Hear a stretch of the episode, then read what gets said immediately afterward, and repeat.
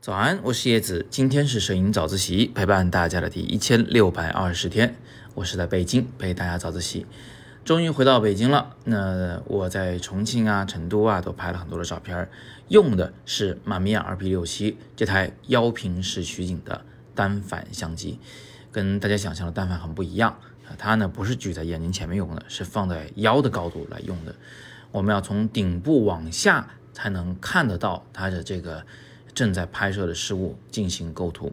那今天呢，我就想给大家秀一下这台相机的取景器。很多人很喜欢这种取景的感觉，你可以看一看，从上往下看过去，哎，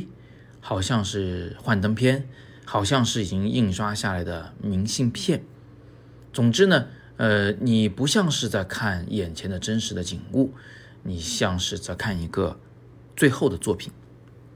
那使用这样的呃磨砂玻璃瓶来进行取景对焦时，我们总是会觉得，哎呀，这个画面特别的像照片。于是，在构图的时候呢，反而就更好办了，因为你会更冷静的去看待这张作品啊，你不会觉得我就在现场啊，我面前的景物跟我真的这个有千丝万缕的联系啊，你不会觉得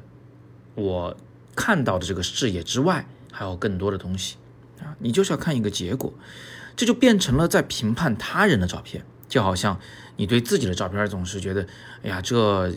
挺好的，特别好看。但看别人照片的时候呢，你很容易挑出毛病来。这种第三人称视角的感觉，给了我们在构图上的方便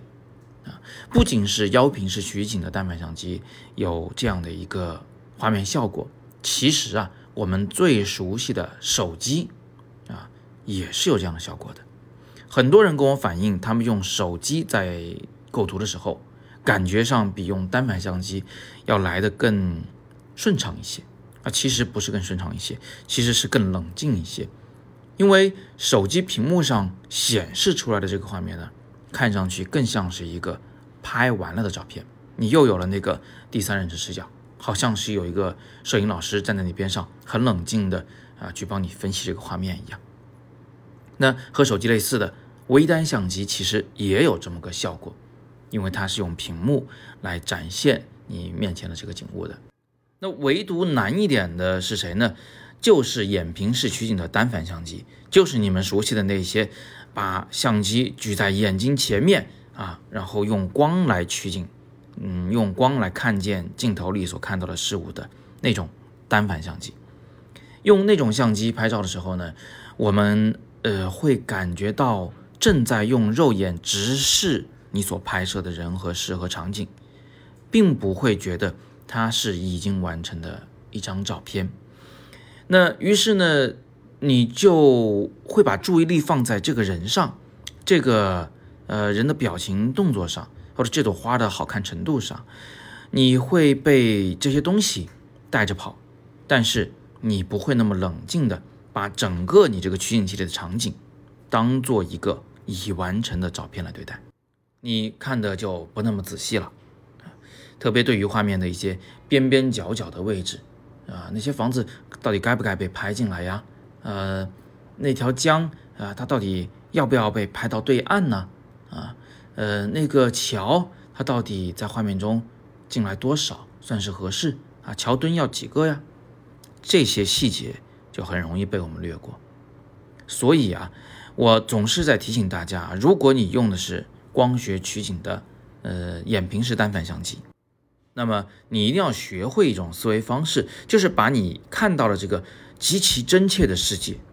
把它想象成一张已经完成的照片。然后再作为一个第三者的身份去挑这张照片的毛病，要用眼睛去瞟这一幅画面的所有的边边角角的细节，来进行细微的调整。啊，其实呢，这个建议也不只是要给光学取景的单反相机的同学们，也要对所有的啊正在学习摄影的同学来说。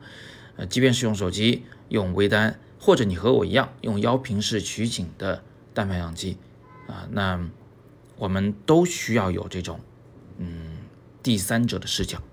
啊，要把自己的当时正在拍的场景当做最后的作品来对待。那么这就是今天我要跟大家分享的一个构图的技巧。听上去好像很抽象、很大，不是什么具体的小伎俩。但是呢，如果你能学会这种方法来进行构图，那我相信啊，你的构图会比以前有非常明显的进步，你能做的非常的精致漂亮。好，那今天我们就简单的先聊这么多。大家可以在阅读原文中看到我的更多的摄影好课，那里面有一些免费的讲座，也十分的精彩。那如果你想连续的收听我们的摄影早自习，也可以在喜马拉雅中订阅我的频道“摄影早自习”。今天是摄影早自习陪伴大家的第一千六百二十天，我是叶子，每天早上六点半，微信公众号“摄影早自习”，不见不散。